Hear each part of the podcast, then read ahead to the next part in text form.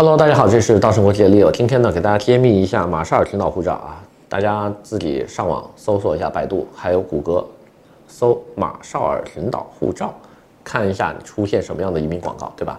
很多广告都说这本东西就等于美国护照，因为它可以直接进入美国，自由的生活、定居、工作、就业、上学都可以。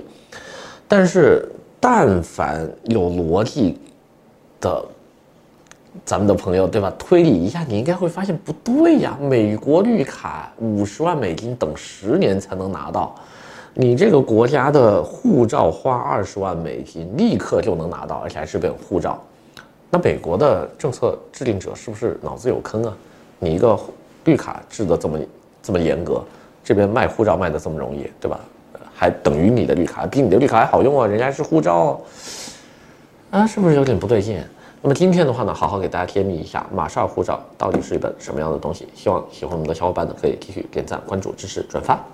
Hello，今天给大家揭秘一下马绍尔群岛护照是怎么回事儿哈。就这个东西的话呢，很多客人都有问过我们说，哎，这个东西呢，首先在网上可以查得到，很多移民公司有在卖，并且的话呢，还有呃一定的这个法案支持。那么后来的话呢，我就呃因为想不通嘛。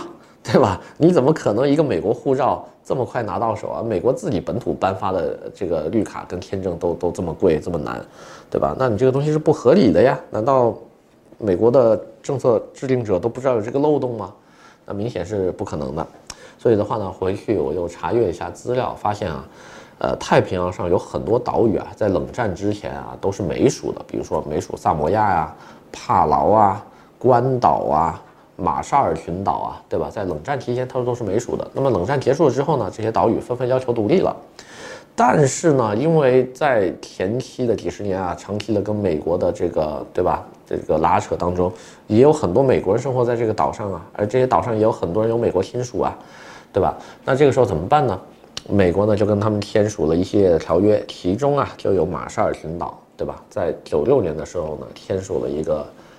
名字我不记得了，大家自己回去搜索。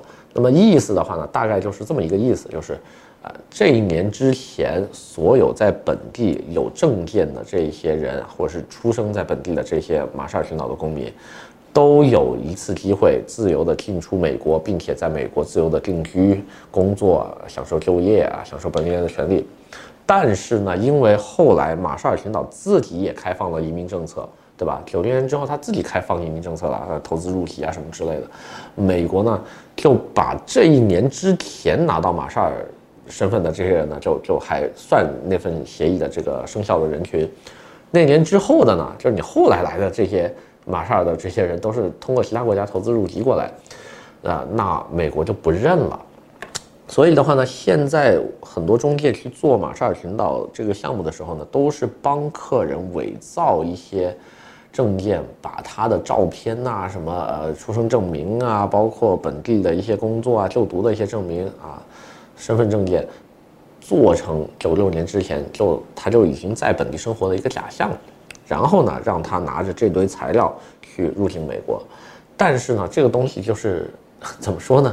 你毕竟假的就是假的呀，你这是有风险的，所以你会发现很多中介呢，在在下面还写一行小字，就是呃。不能保证首次入境成功啊！一旦不成功，你可以多试几次，那这你不就很扯了吗？对吧，大哥？你这个不能每次都能使用的话，那你这个东西等于是拼机遇呀！啊，而且，呃，万一以后在美国生活了啊，定居了，到时候再被查出来怎么办呢？所以这类东西的话呢，我都不是特别建议大家去走这个路子啊，不是特别建议大家走这个路子。那么多介绍一个国家吧，我们今天顺便把墨西哥也讲了。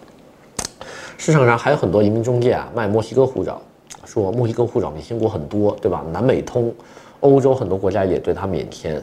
然后的话呢，还有这个美国这个这个一个什么签证啊，就去美国好像有个什么劳工签证通道，也是专门给墨西哥的，比较容易。